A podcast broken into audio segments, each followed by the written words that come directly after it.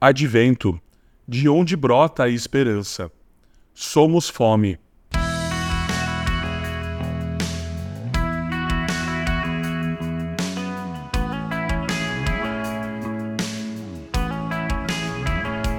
Você já deve ter reparado na quantidade excessiva de referências alimentares que a Bíblia carrega.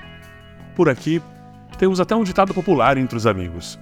Nos evangelhos, ou Jesus estava comendo ou ele estava indo comer.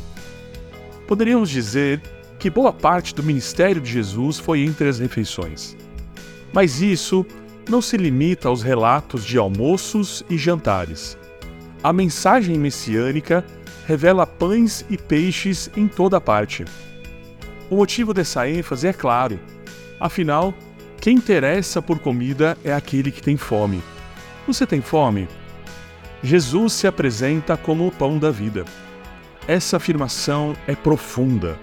Se você se lembrar dela apenas nos momentos de barriga roncando, pode acabar perdendo a riqueza do que ela diz. Quando a Bíblia fala de fome, ela não se refere apenas a uma carência momentânea que experimentamos depois de ficar muito tempo sem comer.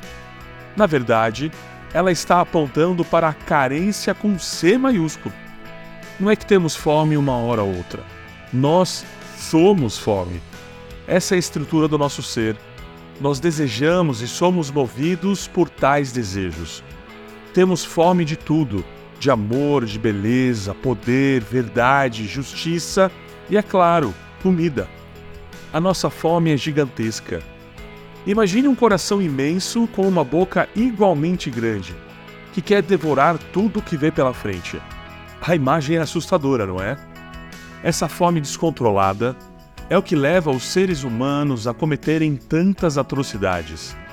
Porque nós precisamos ser saciados. A fome revela uma falta, e essa falta indica que algo pode nos preencher. E por aí vamos em busca de tudo e um pouco mais, pensando que coisas diferentes que não vêm de Deus podem satisfazer a nossa fome.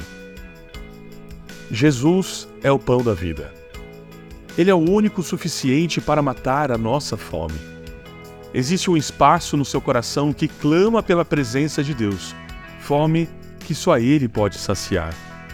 Coma desse pão e você finalmente será saciado.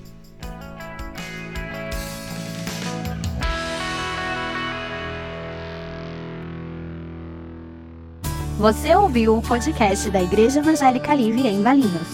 Todos os dias, uma mensagem para abençoar a sua vida. Acesse www.ielve.org.br ou procure por IEL Valinhos nas redes sociais.